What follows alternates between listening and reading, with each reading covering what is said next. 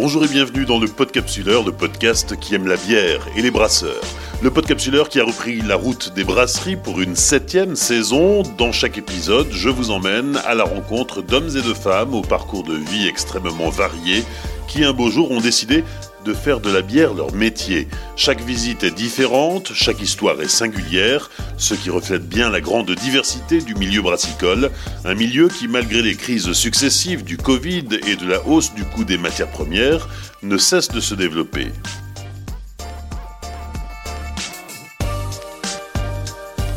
Saison 7, épisode 2, Alban de Coster et Benoît Dervaux, brasserie Moulin d'Ascq à Villeneuve d'Ascq dans le Nord. C'est en 1999 à Villeneuve d'Ascq que Mathieu de Poutre crée la brasserie Moulin d'Ascq, la première brasserie 100% bio de France. Et le bio n'est pas un vain mot. Au-delà de brasser des bières à base d'ingrédients issus de l'agriculture biologique, la brasserie Moulin d'Ascq est aussi très soucieuse de son impact sur l'environnement et ne cesse, au gré de son développement, d'investir et d'innover pour réduire son empreinte carbone. Le jour de notre visite, c'est Alban de Coster, le gérant de la brasserie Moulin d'Ascq, qui nous accueille. Bonjour, je suis Alban de Coster et ravi de t'accueillir. Bienvenue à la brasserie Moulin d'Ascq. Alban, on est dans la deuxième brasserie Moulin d'Ascq, puisque en, juin 2021, euh, la brasserie s'est installée dans ses nouveaux locaux, dans ce nouveau bâtiment. Un bâtiment qui a toute une histoire, on va en reparler dans ce podcast. Mais euh, on va d'abord revenir sur l'ancienne brasserie. On est en 99, un, entrepreneur, euh, ancien cadre en entreprise, Mathieu Lepoutre, se pose beaucoup de questions. Il traverse la crise de la quarantaine.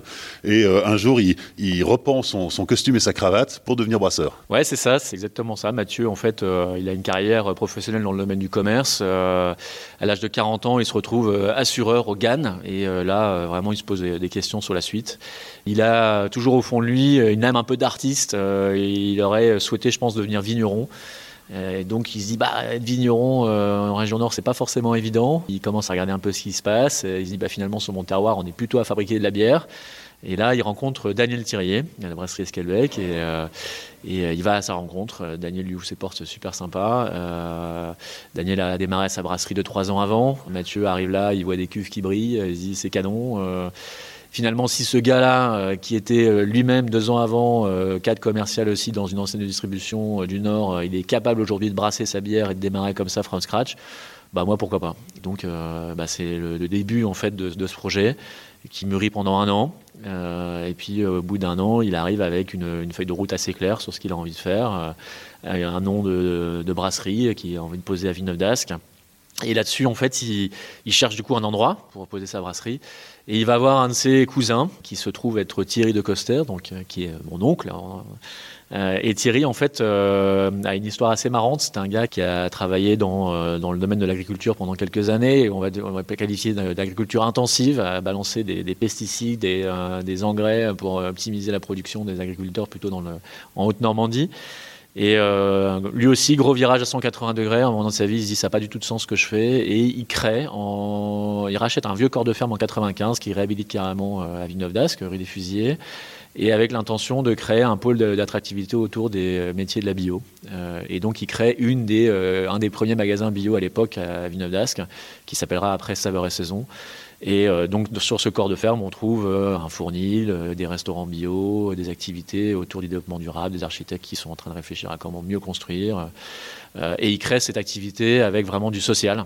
au départ, un magasin avec que des, des, des, salariés qui sont exclus de l'emploi depuis quelques années, donc vraiment une démarche écologique et sociale. Et Mathieu vient présenter son projet donc à ce cousin Thierry en lui disant bah, je cherche à poser ma brasserie. Thierry lui dit bah, vas-y banco, c'est canon. on va construire un bâtiment pour ta brasserie. Euh, la seule contrainte entre guillemets que je te, que je t'impose, c'est qu'il euh, va falloir que tu brasses en bio. Ah bon, ok, bah, bah pourquoi pas quoi finalement quoi. Bio, ça veut dire que c'est des matières qui sont euh, correctement sourcées, qui sont certainement mieux produites que dans le conventionnel. Euh, c'est pas forcément une contrainte très forte. Et donc Mathieu se dit bah allez banco, vas-y, on construit le bâtiment, je m'installe et il arrive en 99 avec son projet sur Villeneuve d'Ascq. Et c'est ainsi que Moulin d'Ascq devient la première brasserie 100% bio en France. Elle démarre 100% bio, c'est assez visionnaire à l'époque. Ouais, je pense que c'est effectivement c'est ça. Hein. Il n'y a pas de brasserie 100% bio. On a une bière qui est déjà bio. Euh, on a la Jade hein, dans en région Nord pour le coup, euh, arrivée en 86. Donc c'est super visionnaire et ça, l'est un peu trop, je pense d'ailleurs, parce que au premier abord, euh, les réflexions des clients, c'est bon, attends, ta bière bio, probablement qu'elle pétille pas, puis elle doit pas être alcoolisée, puis bon, enfin aucun intérêt quoi. Le marché du bio en 99 est pas du tout celui qu'on connaît aujourd'hui, même si on, connaît un, petit revers en ce moment, mais on va dire sur les cinq dernières années, même les dix dernières années, le marché du bio a explosé. Euh, donc en 99, c'est pas le cas. Donc on va dire que Mathieu, au départ, il, bah, y va avec son bâton de pèlerin. Il, prospecte autour de chez lui, un peu en mode spirale. Euh, d'abord autour de Ville d'As, puis après à côté autour de Lille, et puis un peu plus loin. Et puis petit à petit, euh, ça se développe, mais pas non plus de manière exponentielle. Quoi. Donc en 2005, il se retrouve avec euh, bah, quelques difficultés, euh, notamment de production, euh, parce qu'en fait, quand on démarre, Mathieu, bah, il connaît pas forcément grand-chose. Il s'associe, enfin, il, recrute un, gars qui vient des labos de chez Heineken, donc c'est pas non plus un brasseur, donc ils commencent ensemble et tout ça, ça, ça, fonctionne. Mais en 2005, il se retrouve avec des problèmes de contamination. Quand on connaît un peu le monde de la brasserie, la contamination, c'est horrible, parce que malheureusement, on met quand même du temps à s'en sortir, à identifier d'où vient la, la problématique. Et, et donc, rapidement, ce, ça se ressent sur la trésorerie de la, la structure. Et là, il, a besoin de se faire accompagner. Donc, il y a un de ses cousins qui vient de quitter le monde de l'industrie agroalimentaire, une grosse structure, et qui arrive avec un peu de, cash financier et qui vient alléger un peu la, euh, l'entreprise, qui l'accompagne pendant 10 ans, jusqu'en 2015, euh, pour euh, développer l'entreprise. Et ils font un bon bout de chemin ensemble, en commençant à structurer correctement le marché du bio. c'est là qu'on on a la brasserie Moulin d'Asque s'installe chez Biocoop, chez Naturalia, chez Botanique, donc un peu au national dans toutes les anciennes bio. Et, et le, marché est en plein développement. Et en fait, Moulin d'Asque a la chance qu'à chaque fois qu'il y a un magasin bio qui ouvre en France, on n'est pas encore sur un marché de la bière artisanale qui est explosé. Donc l'offre est quand même encore relativement limitée. Donc à chaque fois qu'il y a un magasin qui ouvre, il y a une bière Moulin d'Asque dans les magasins bio. Ce compagnonnage va durer pendant 10 ans, euh, et puis ils vont se séparer, mais pas de la meilleure des façons. Bah, euh, en fait, chacun euh, voit midi à sa porte. C'est-à-dire qu'il y a un cédant. Il y a donc le, ce cousin qui a rejoint Mathieu en 2005 part à la retraite en 2015 quand on part, bah, on valorise l'entreprise et on n'est pas forcément d'accord entre le cédant et, et l'acheteur. Et donc, comme ils ne sont pas d'accord, le cousin en question, qui est devenu majoritaire, décide de mettre en vente la brasserie Moulin d'Asque et il trouve preneur euh, d'une brasserie locale, familiale, qui euh, se dit bah oui pourquoi pas euh, avec Moulin d'Asque on peut faire des choses sympas. Et donc se positionne pour racheter la brasserie. Donc la brasserie est, vendue. Donc en 2015 Mathieu fondateur de la brasserie ayant perdu la majorité se retrouve bah, finalement un peu le bec dans l'eau à 55 ans en se disant bah en fait qu'est-ce que je vais faire quoi? Je perds ma boîte, je perds mon bébé, euh, c'est pas possible. Et heureusement, il y a un pacte d'associés qui les lie tous les deux.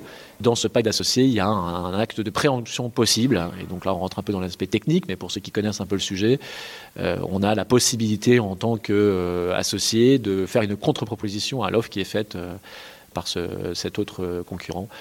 On est vraiment dans. J'adore la BD. Pour ceux qui connaissent euh, les Maîtres de l'Orge, c'est euh, l'univers parfait. Donc la situation est critique. Hein. la brasserie est vendue, mais c'était sans compter sur l'homme providentiel. Et c'est là que tu interviens en 2015. Tu arrives à la brasserie. Alors l'homme providentiel, euh, c'est un peu fort comme terme, mais en tout cas c'est un peu comme ça que ça se passe quand même. et c'est vraiment des, rencontres et des décisions qui se font en peu de temps. C'est ça que je retiens qui est assez génial dans cette histoire. Moi j'ai à l'époque 35 ans, j'ai changé de boulot trois mois plus tôt. Euh, dans une boîte dans laquelle je m'éclate. Euh, j'ai été recruté par un de mes anciens clients avec qui je m'entends super bien. Mais avec toujours cette envie d'entreprendre. Euh, ça fait 15 ans que je suis salarié, 15 ans que je me dis tous les jours, mais en fait, il manque quelque chose dans ma, vie, dans ma vie professionnelle. Quoi. Et là, j'ai mon oncle Thierry, que je vois pas très souvent, mais avec qui je m'entends super bien, qui vient à la maison, dîner à la maison, qui vient peut-être une fois tous les 10 ans dîner à la maison on discute, enfin, il discute avec ma femme en disant bah je suis vert, euh, la brasserie va être vendue euh, à un gros groupe. Euh, bon, il connaît pas le beaucoup de monde de la, brasserie. Il trouve que ça reste quand même une petite brasserie familiale qui, veut se positionner. Mais bon, en tout cas, il voit son, bébé partir. Bon, bref, on, se couche et puis ma femme me dit le soir, on attend Albon, demain tu rappelles Thierry quoi, c'est pas possible. il y a un truc à faire. Je dis attends, c'est bon, c'est vendu. Enfin, puis bon, bon bref, je le rappelle quand même le lendemain matin. On déjeune ensemble sur le resto attenant à la brasserie euh, historique. Et puis, euh, il me raconte un peu l'histoire. On sort du resto. Euh, en sortant du resto, je rencontre Mathieu Lepoutre, que je connaissais pas, sur le parking. Thierry nous dit bah, Vous avez peut-être des choses à raconter. Bon, ok. Bon, Mathieu me fait rentrer, il me fait visiter la brasserie. Et il me dit Bon, par contre, on est mardi, il me faut une réponse samedi, quoi. Quatre jours pour prendre la décision. Et puis on discute avec ma femme et euh, je rappelle Mathieu samedi, j'ai allé banco, on y va. Quoi. La décision a été prise en cinq jours et aujourd'hui bien nous en a pris parce qu'on s'éclate et on a, on a bien développé l'entreprise en, l'espace de 8 ans et c'est vraiment une belle histoire sympa. Quoi. Tu nous l'as dit, la, la brasserie Moulin d'Ascq se développe euh, assez facilement parce qu'elle est un peu la seule sur ce, sur ce marché du bio et elle arrive petit à petit au maximum de sa capacité sur le site historique. Euh, donc va y avoir deux trois années de sous-traitance d'une partie de la production jusqu'à euh, ce nouveau bâtiment où nous nous trouvons aujourd'hui qui a été inauguré en juin 2021, la nouvelle euh, brasserie Moulin toujours à Villeneuve d'Ascq, un bâtiment assez exceptionnel parce que ça rentre aussi dans la dynamique de l'entreprise, l'empreinte qu'on laisse à la planète, enfin c'est toute une philosophie. Ouais, alors en fait on a on a déménagé pour trois raisons. Euh, on s'est posé la question, après un certain temps, de se dire euh, finalement, est-ce que c'est une course-poursuite au volume? Est-ce qu'il faut toujours se développer ou pas? Ou est-ce qu'il faut essayer de, regarder un peu ce qui se fait de manière transversale, intégrer la filière et autres? Et, bon, la décision qu'on a prise, c'est de se dire euh, c'est trop dommage, effectivement, de ne pas continuer à développer cette entreprise. Donc on déménage pour trois raisons. La première, elle est évidente, c'est l'augmentation de capacité de production. on avait une, capacité limitée à 6500. on en faisait à peu près 10 000 déjà à l'époque, donc il fallait qu'on bouge. Euh, la deuxième raison, et, une des plus importantes, c'est euh, l'amélioration de l'empreinte environnementale. On avait un bâtiment à l'époque qui avait déjà été construit en norme HQE, mais qui n'était plus du tout dimensionné par rapport aux enjeux d'aujourd'hui et à la production qu'on avait. Donc euh, on a vraiment travaillé ce bâtiment avec un, architecte spécialisé en conception de bâtiments HQE. Enfin, à l'époque, lui d'ailleurs avait, pour ceux qui connaissent, construit l'usine Pocheco à Forêt-sur-Marque, qui est une, usine qu'on peut visiter, qui est vraiment un exemple en termes de conception de bâtiments écologiques. Euh, donc c'est pour ça qu'on l'a retenu. Et donc on a réfléchi vraiment de A à Z comment est-ce qu'on pouvait euh, limiter l'empreinte environnementale sur la conception du bâtiment, mais également sur euh, le process. donc il y a pas mal de choses qui ont été mises en place. Alors des petites choses simples, hein, mais par exemple pour récupérer les eaux de pluie, pour alimenter toutes les chasses d'eau, les arrosages extérieurs, on a des bassins de, décantation des eaux, on traite tous les effluents de la brasserie avec une mini station d'épuration avant de renvoyer ça justement à la station d'épuration. Donc on, on temporise la température des eaux, on sépare les matières sèches des matières liquides, on régule le pH des eaux avant de les renvoyer en station d'épuration. On installe des panneaux solaires qui vont produire 22% des besoins d'énergie de la brasserie. On a fait appel à énormément d'entrepreneurs locaux. Euh, par exemple, sur le lieu où on se trouve ici, euh, le bardage en bois, c'est du bois d'aulne euh, qui vient des Hauts-de-France. Il y a eu vraiment une réflexion globale, en plus de, toute la logique d'entreprise sur le développement durable. ça fait longtemps maintenant qu'on livre nos clients sur des camionnettes qui roulent au biogaz. là, on a une camionnette maintenant qui roule à l'électrique. Euh, on a une, réflexion forte depuis maintenant 2019 sur la réemployabilité des bouteilles. Alors il y a, bien sûr des brasseurs euh, dans le Nord qui le font depuis toujours. Hein. Je pense à Castellin, à Troismont qui n'ont pas arrêté la consigne et c'est top. Euh, nous, depuis 2019, on essaie de remettre vraiment en selle ce, projet et ça y est, ça, prend forme et donc c'est génial. Donc il y a toute une, réflexion globale autour de, la brasserie et ce bâtiment est un exemple. Euh, et, donc la, troisième raison pour laquelle on voulait déménager, c'était aussi de créer un lieu de vie. Et, là, on est euh, ici dans, ce bar qui accueille du monde tous les soirs. On avait vraiment besoin de montrer notre métier, de pouvoir euh, avoir des retours clients en direct, de pouvoir faire vivre. Et c'est assez génial de pouvoir le vivre comme ça tous les jours. En 99, euh, l'aventure commence avec euh, euh, Mathieu Lepoutre et un employé. Aujourd'hui, vous êtes une vingtaine au sein de la, brasserie, dont cinq personnes en production, quatre personnes qui s'occupent du bar, des, gens qui s'occupent de la partie administrative, commerciale. Vous produisez en, 2022 10 500 hectos. On en est où là? On est dans une vitesse de croisière. on peut encore faire plus? Ah bah, la, capacité de production de la brasserie aujourd'hui, elle est autour de 18 000 hectolitres telle qu'elle est configurée. Après, on peut encore ajouter des fermenteurs. On a une réserve d'extension du bâtiment, donc évidemment, on peut faire davantage. Euh, mais on fera davantage. Euh, à partir du moment où c'est euh, une production raisonnée et qui a du sens. Quoi. Donc on ne va pas aller tout azimut, euh, on ne cherche pas à faire d'exportation. Une bouteille euh, de bière, il faut qu'elle puisse être livrée en France, il faut potentiellement qu'elle puisse être reconditionnée à la brasserie ou en tout cas chez un brasseur qui utiliserait la même bouteille que la nôtre. Donc c'est pas du volume à tout prix, mais la capacité de production, évidemment, on en a et on va quand même essayer d'aller en chercher. Donc ça serait ça serait faux de dire l'inverse. Donc, ouais, des projets, des projets sympas, il y en a. Ouais. Et justement, le projet de la consigne, ça a généré un changement notable euh, chez, chez Moulin d'Ascq. C'est, bon, bien sûr, il faut des étiquettes qui utilisent une colle hydrosoluble pour euh, faciliter le nettoyage, mais surtout, vous avez laissé tomber l'historique euh, bouchon-liège. Ouais, Effectivement, c'est. Alors, juste pour revenir rapidement sur ce, sur ce projet, en fait, en, en mars 2019, on, On intègre une personne qui vient de faire un changement de carrière également, qui vient de se former sur un master de gestion de déchets et qui vient faire une étude pendant quatre mois sur euh, l'intérêt écologique et économique de la réemployabilité de la bouteille. Au bout de quatre mois, on, est convaincu sur. Euh, elle produit une étude intéressante. On est convaincu sur l'intérêt écologique, beaucoup moins sur l'intérêt économique à l'époque. Maintenant, euh, clairement, aujourd'hui, euh, il y a un intérêt économique également, parce que malheureusement, on a subi en 2022 des inflations terribles sur la bouteille, pris l'équivalent d'un près de 13 ou 14 centimes d'impact sur l'achat d'une bouteille vide. Quand il y avait un intérêt écologique confirmé et validé par, certains brasseurs, aujourd'hui, il y a également un intérêt économique. C'est pour ça que je suis assez convaincu que la consigne va se développer.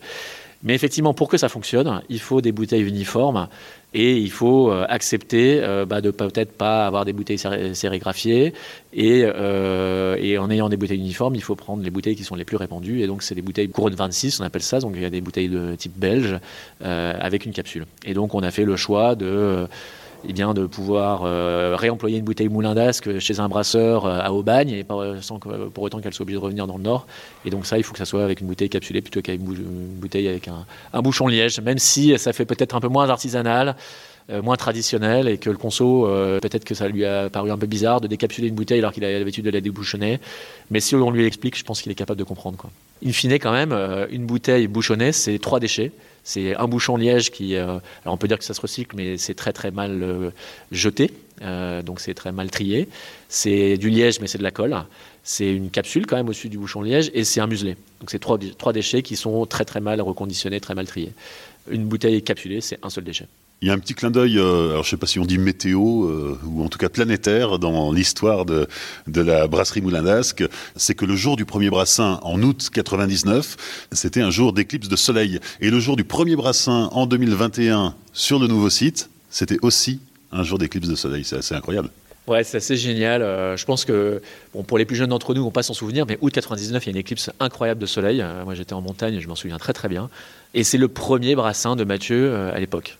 Et en juin 2021, euh, on arrive sur le site, sans trop maîtriser la date évidemment euh, du premier brassin. On démarre le premier brassin, j'ai pas la date exactement en tête, mais on brasse et là j'entends à la radio éclipse de soleil euh, aujourd'hui. Et là on discute avec Mathieu, on se regarde, on dit c'est improbable quoi, improbable. Et donc voilà, donc nous on, ne brasse pas les soirs de pleine lune, on brasse uniquement les journées d'éclipse quoi. Mais donc l'éclipse, c'est le, signe de la naissance de la brasserie et de sa renaissance. Ouais, on peut le voir comme ça, c'est assez beau. Je pense qu'il va vraiment falloir qu'on fasse une bière qui s'appelle Eclipse, ça peut être sympa quoi.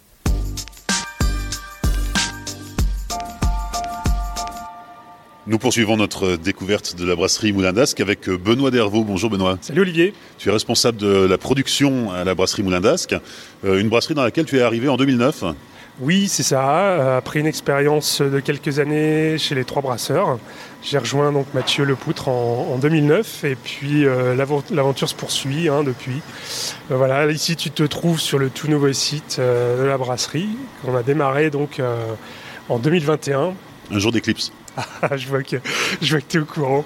Effectivement, c'était pas voulu parce que quand tu es en phase de démarrage d'install, c'est pas le genre de choses que tu regardes, mais le hasard a bien fait les choses puisqu'effectivement c'était un jour d'éclipse euh, le, 10 juin 2021. Toi qui as connu l'ancien site et puis aujourd'hui le nouveau, à part la taille des marmites, qu'est-ce qui a changé?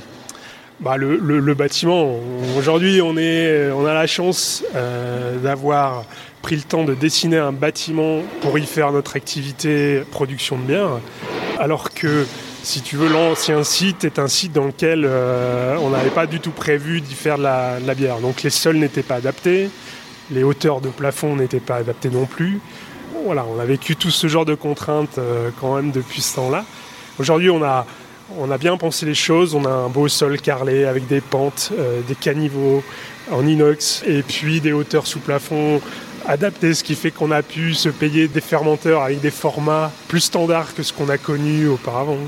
Voilà, on, peut euh, profiter de tout ça et puis dans un bâtiment très lumineux qu'on a voulu quand même euh, respectueux et donc aujourd'hui je pense que ça se sent sur le format du bâtiment, euh, l'environnement qu'on donne aux équipes pour travailler sereinement de manière épanouie quoi.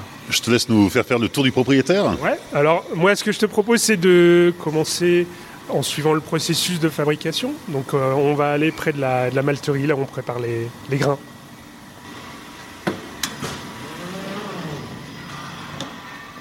Alors, tu as dû le, voir, je pense, à l'extérieur en arrivant. On a, un, silo qui contient le malt Pilsen. Et donc, euh, j'aime bien en parler parce que si tu veux, ça, ça fait partie des grands changements entre l'ancien site et le nouveau site. Euh, sur l'ancien site, ben, pour faire un batch, on, allait déplacer une trentaine de sacs de 25 kg sur le dos pour remplir notre trémie. Et ben, aujourd'hui, euh, grâce à ce genre d'équipement, ben, c'est tout ce poids toute cette euh, ergonomie finalement qu'on apporte dans le quotidien du travail qui a été, euh, qui a été remplacée. Donc on a euh, cette cellule à l'extérieur qu'on remplit aujourd'hui à peu près tous les mois et demi, deux mois, selon le rythme de production. Tout ce malt est acheminé ensuite selon le besoin dans, dans, cette salle, qui est donc la malterie. Donc dans cette salle, tu vas retrouver des petites trémies à malt spéciaux dans lesquelles on va incorporer des céréales comme le blé, euh, les maltes spéciaux colorés comme tout ce qui est caramunique euh, qu'on utilise beaucoup pour faire nos bières, euh, nos bières. Ensuite une, une, trémie principale où on va piocher le volume de, de Pilsen à l'extérieur et qu'on vient tamponner dans cette première cellule.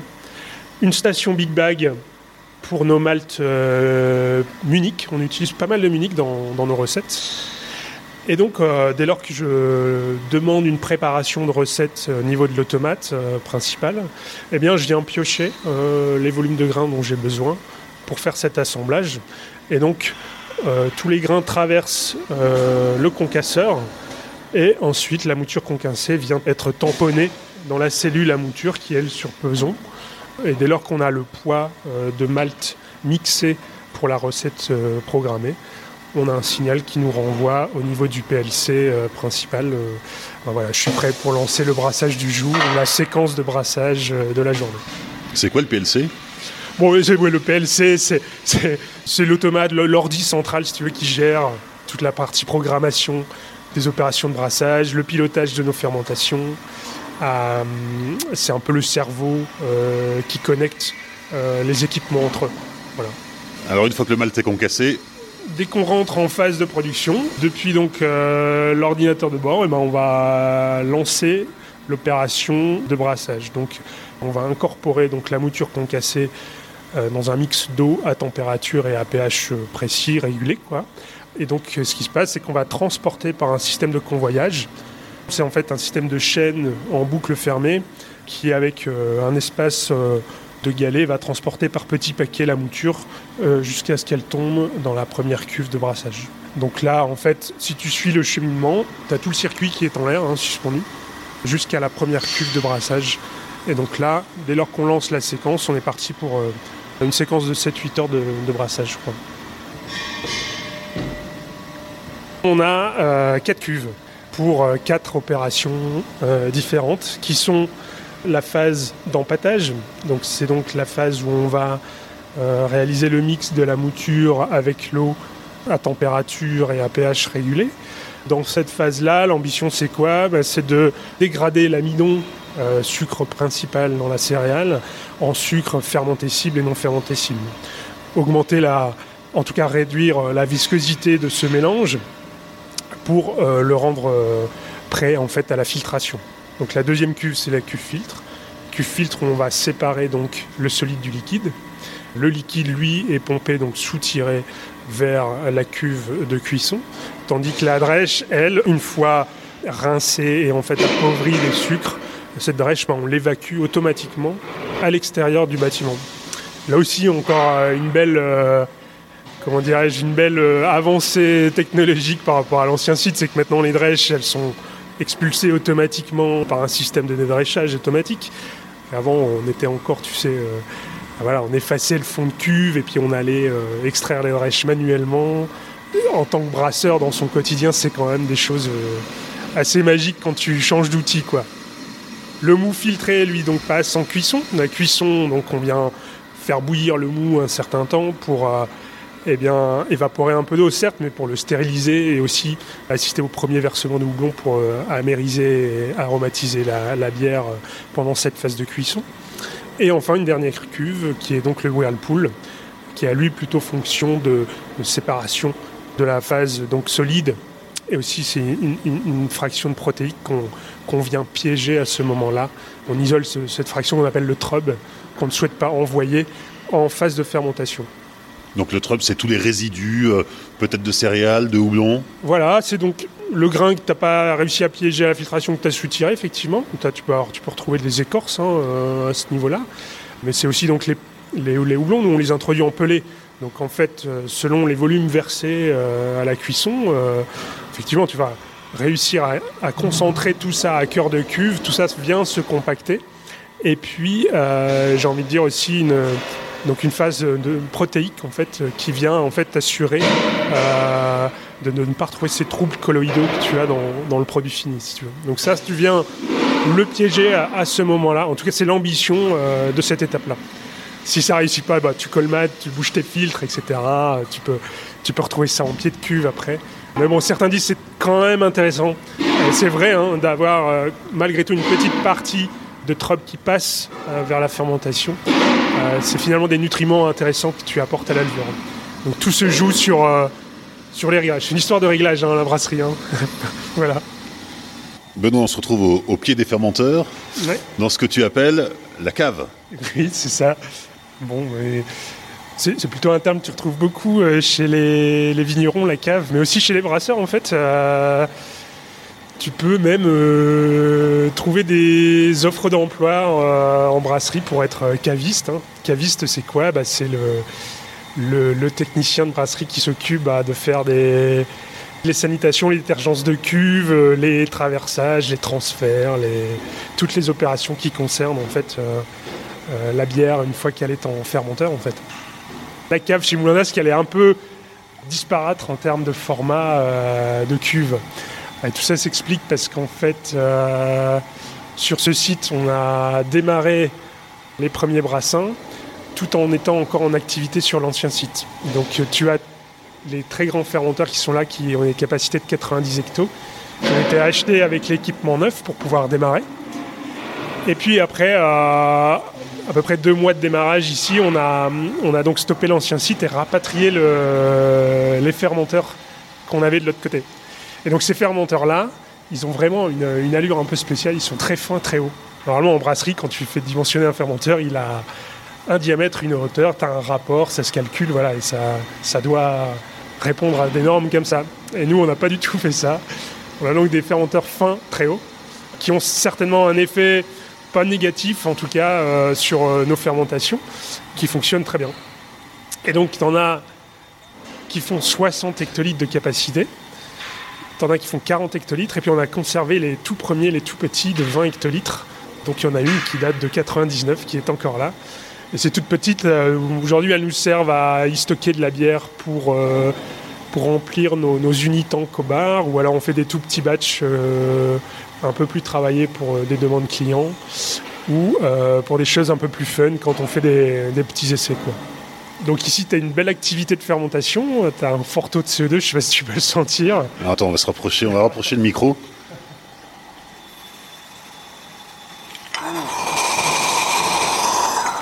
Effectivement, ça bulle. Ça bulle à fond. Ouais, ouais.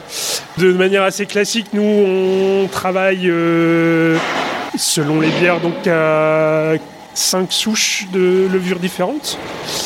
Pour notre gamme Moulin d'Asque, on travaille avec du levain frais qui nous est donc euh, fourni, propagé par l'UCL, l'Université catholique de Louvain-la-Neuve. Hein. on, a, on a un engagement avec eux euh, là-dessus, donc ils, conservent notre souche, ils nous la propagent sur commande.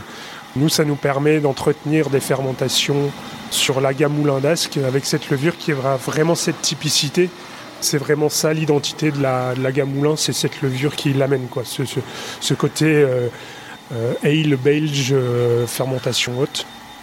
Ensuite, on travaille une levure de blanche qui vraiment permet de développer ces arômes très très sympas sur la blanche. On a une levure plutôt pour nos, demandes clients assez standard de chez Fermentis. Et puis pour la EMI, on travaille une levure de chez l'Allemand le pitch Philly Sour pour euh, faire ces, fermentations spéciales avec production d'acide lactique. Donc voilà, selon les recettes, on a des fermentations qui vont de 3 à 15 jours carrément, selon, profil de bière. Puis une phase de garde où on va tomber euh, soit très rapidement à 1 degré ou alors par palier selon qui est mis en contact avec du houblon ou pas. Et puis euh, phase de maturation à froid qui va, on va dire, de 7 à 15 jours selon la période de l'année. Bien sûr, notre souche euh, moulin d'Ascq, on la repropage régulièrement euh, sur euh, toutes nos fermentations et on va pousser jusqu'à euh, X générations en fait le réemploi. Quoi. Toutes nos bières ne sont pas centrifugées, ça va vraiment dépendre du, du profil recherché. Après centrifugation, les bières sont stockées en ce qu'on appelle tank de bière filtrée ou BBT selon, selon, selon euh, ce qu'on veut bien dire. Voilà. Et puis une fois stocké dans ces cuves-là, on passe à l'étape de ma mise à disposition pour le conditionnement. Donc le conditionnement, nous, euh, soit euh, il est en fût, et donc pour le fût, on recarbonate la bière pour la rendre pétillante. hein, et sinon, pour la bouteille, là, on va réintroduire une dose de sucre et une dose de levure de refermentation qui est spécifique là aussi pour avoir vraiment la prise de mousse souhaitée dans, dans la bouteille. Les cinq dernières minutes avec la dégustation. Benoît, que nous as-tu préparé? Alors, je te propose de d'abord peut-être commencer par une incontournable qui est la Moulin d'Asque Blonde, fondatrice de la brasserie, l'incontournable, j'ai envie de dire.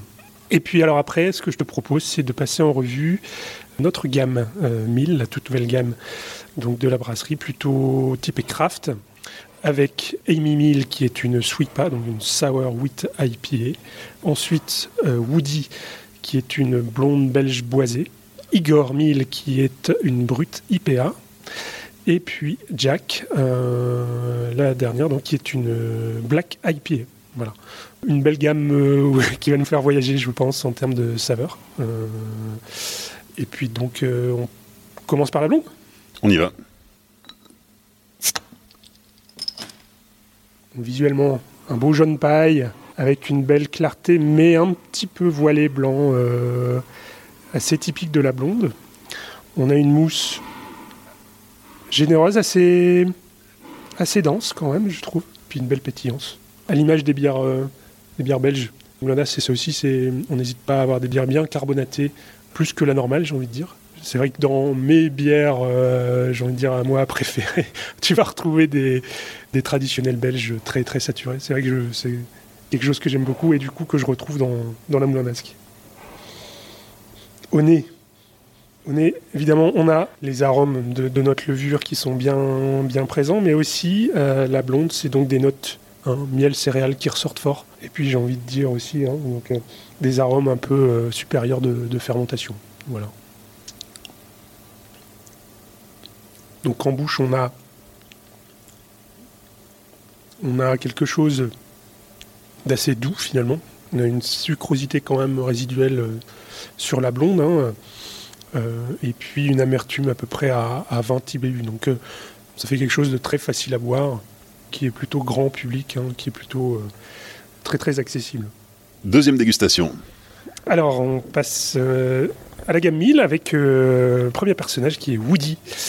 Donc Woody, Woody Mill, c'est une Oakwood Ale, une blonde belge aussi, euh, avec notre levure euh, souche moulin d'Ascq. Donc euh, fermentation haute. À côté fermenté plus chaud pour avoir un peu le côté fruité de la levure. Et, et puis, c'est- et puis donc euh, une finition en garde par une infusion sur euh, copeaux de chêne, chauffe euh, light et medium. Dans cette gamme, j'ai envie de dire, c'est la plus accessible en termes de repères euh, bière, puisqu'on est voilà, sur une bière qui a les fondements d'une bonne blonde belge et puis une petite touche boisée. Une bière avec une, une teinte un peu blond foncé, teintée un peu plus foncé parce que justement le bois, quand on, on passe cette bière-là en infusion, le bois vient colorer légèrement. On a une mousse aérée, euh, une pétillance un peu plus faible que sur la gamme Moulin. On a, on a le, caramel et la vanille en fait, et puis le malt. Donc on a un nez euh, assez gourmand en fait, Et assez gourmand et on retrouve donc euh, un peu le côté miel, miel caramel quoi. On bouge donc d'abord caramel un peu sucré, vanille. Et puis alors quand ça se réchauffe sur le fond de la bouche, on a un petit côté boisé qui apparaît et qui est vrai plutôt léger sur ce produit. On va dire qu'au global, on a quelque chose de, très très buvable qui est proche d'une blonde belge, mais voilà, avec un petit, une petite un petit peps de caramel vanille. Quoi. Troisième dégustation, Amy Mill. Donc Amy Mill, c'est une sour wheat IPA. En gros, euh, Mill, donc, euh, on utilise la Philly Sour de chez l'Allemand pour une fermentation mixte. Euh, où en, en début de fermentation, on va produire de l'acide lactique. On va avoir un pH qui tombe euh, à peu près à 3,8, 3,9.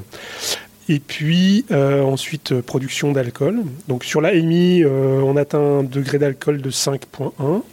En termes de céréales, donc on est à peu près à 35% de, blé hein, sur cette bière. On a donc une bière en fin de fermentation qui est dry hopée au citra, euh, on est à peu près à 8 grammes litre de citra en dry hop. Voilà, produit très travaillé pour le coup chez nous, puisque c'est une bière qui va passer beaucoup de temps en cuve. Finalement, la fermentation avec la Sour est longue. Et puis voilà, ce dry hop qui vient embellir en tout cas le, profil. Donc en fait, on est sur quelque chose en termes d'acidité qui est très euh, accessible, puisqu'on n'est pas très acide comme d'autres. On a une, une rondeur, une belle sucrosité qui reste qui, marié en fait euh, au dry hop, fait qu'on a un produit hyper accessible en fait. Et ça, on s'attend vraiment à un, gros succès euh, pour l'été, puisqu'en fait, ça fait partie des, des produits qui au fût sont, sont très très demandés. On est très très clair, euh, jaune, très très clair, hein. voilé, voilé blanc. Pareil, là, on n'a pas une carbo très forte sur ce produit-là. Une belle mousse une belle mousse fine, euh, très dense, euh, puisqu'en fait le, voilà, l'apport de blé euh, se, fait noter à ce niveau-là. On est donc on a le côté franc du citra qui est présent, mais, mais on a aussi donc l'acidité qui est là. En fait, on a, on a, on a quand même quelque chose d'assez caractéristique de, de la bière acide nez quoi. Donc très très sympa au nez, très fleuri. Et puis la grume du citra qui, qui sort déjà quoi. Alors là, ce qui est génial, c'est qu'on a l'acidité sur les, papilles là, hein, qui, qui, vient marquer très fort.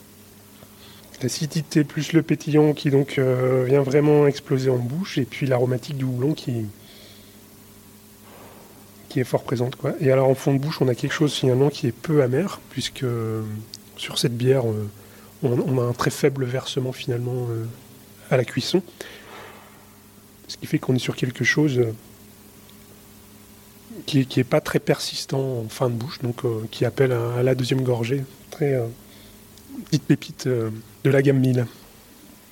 Quatrième dégustation. Troisième personnage de la gamme 1000, Igor. Alors Igor, c'est quoi? C'est une brute IPA. On est à 8 degrés en alcool, pure malt pils sur celle-ci, fermentée avec la souche moulinasque et donc brute parce que, euh, en fait, euh, au brassage, on incorpore une enzyme euh, spécifique qui vient dégrader l'amidon pour ne faire que du sucre simple. Et donc sucre simple fermentessible, pour le coup. Hein, donc, ce qui fait qu'on arrive, si tu veux, en fin de fermentation, à une atténuation complète du produit. Donc zéro sucre résiduel en fin de fermentation.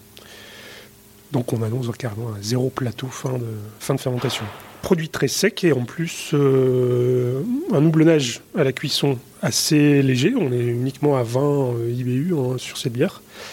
Et IPA parce que euh, on a un, dry hop un peu comparable en termes de dosage à celui de la Amy. On a eu 8 grammes litre aussi. Et là, le, houblon choisi, mis à l'honneur, c'est le Sabro.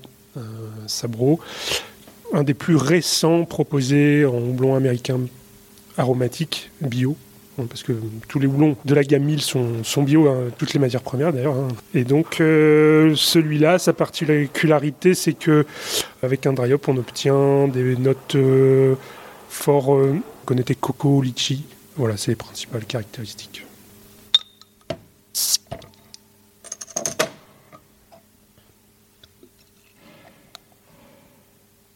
Donc bière blonde, limpide, même brillant. Hein une belle carbo, une belle mousse euh, onctueuse. Euh.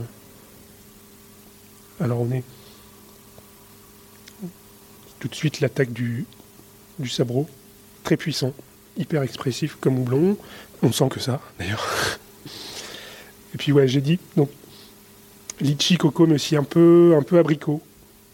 Abricot mûr, quoi. Euh, donc euh, voilà, c'est un peu le mariage euh, complet. Ouais, très puissant. Alors on bouche.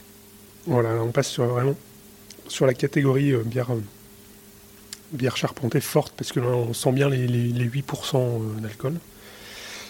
Peu amer, mais très très très très aromatique. Le gros dry hop vient vient, vient, vient donner une touche un peu de, sucrosité finale comme ça. Donc euh, très buvable, mais méfiance quoi.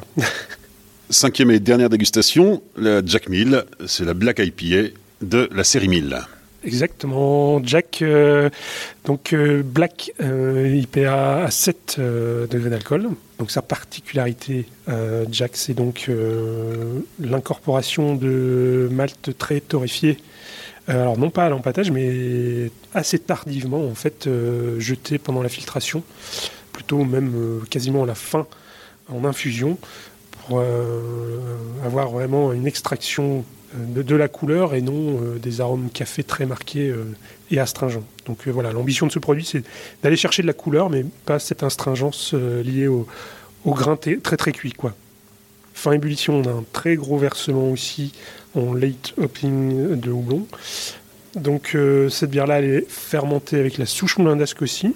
C'est une bière qu'on va réussir à atténuer à allez, 3,5-4 euh, plateaux euh, résiduels. Donc on a encore beaucoup de sucre finalement résiduel sur cette bière. Et ça c'est voulu parce qu'en fait on a une très grosse amertume sur cette bière. Et donc on va chercher un équilibre amer-sucré. Et le tout rehaussé par un gros dry hop aussi. Donc en fait on a quelque chose de très gourmand assez peu marqué café, même si on retrouve euh, ces notes-là, café, chocolat au nez et en bouche, mais très léger. Pas d'astringence en bouche et puis une forte présence de houblon. Donc euh, grosse aromatique dessus. Donc quelque chose de très gourmand euh, et puis finalement qui reste très buvable. Donc allez, on va ouvrir pour déguster.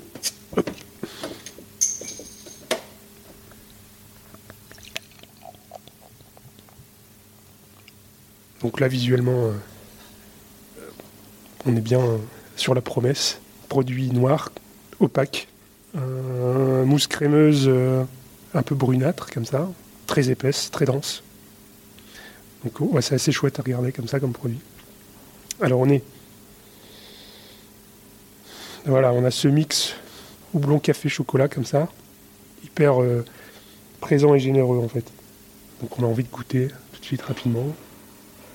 C'est pas très agressif en bouche parce que euh, on a une sucrosité euh, qui est bien présente. Et alors en bouche, on a de manière assez surprenante, en fait, on n'a pas l'explosion café-chocolat euh, comme on peut retrouver au nez, mais on a quelque chose de très, très buvable, très lisse en bouche, très facile à boire, et un bel équilibre. Quoi. Allez, santé Benoît, on vient de faire euh, connaissance avec les différents personnages de cette euh, gamme 1000. Il y a un cinquième personnage qui existe déjà, c'est Ariane. Oui, Ariane existe déjà. Je ne peux pas te la faire goûter pour le moment, elle arrivera plus tard dans l'année. Alors Ariane, elle a déjà un petit peu vécu, il y a 2-3 ans je crois, sous une version, elle est plutôt session IPA, single up, avec un houblon qui s'appelle Ariana, d'où le nom de Ariane. Alors Ariana, c'est un houblon de chez euh, qui est assez récent, qui en dry hop sort pas mal de notes euh, pamplemousse, mais vraiment très très très sympa comme houblon. Et du coup, on avait imaginé ce personnage-là autour de, de ce houblon. Bon voilà, le, temps passant, on se rend compte que le, style et le, le produit euh, rentreraient difficilement à la gamme 1000. Donc là, on est en pleine réflexion hein, sur euh, ce que sera euh, Ariane quand elle sortira. Alors on a des idées, mais c'est pas encore arrêté. C'est à l'étape du test, j'ai envie de dire. Donc, euh, mais il faut rester connecté. C'est une bière qui arrivera cet été par là, quoi. Ce sera déjà Ariane 2 en attendant Ariane 5. voilà, Ariane 2 à venir.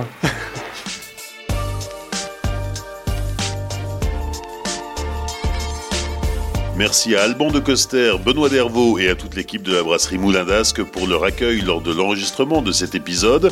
Sur les réseaux sociaux du Podcapsuleur, Facebook, Twitter, Instagram, vous pourrez découvrir la brasserie en images. N'hésitez pas à liker, commenter, partager cet épisode autour de vous. Pensez aussi à laisser un commentaire et 5 étoiles sur Apple Podcast et Spotify. N'oubliez pas également de soutenir le Podcapsuleur sur Tipeee. Le lien est dans la description. Rendez-vous dans 15 jours pour découvrir une nouvelle brasserie. D'ici là, souvenez-vous, l'abus d'alcool est dangereux pour la santé, alors savourez, mais sans forcer.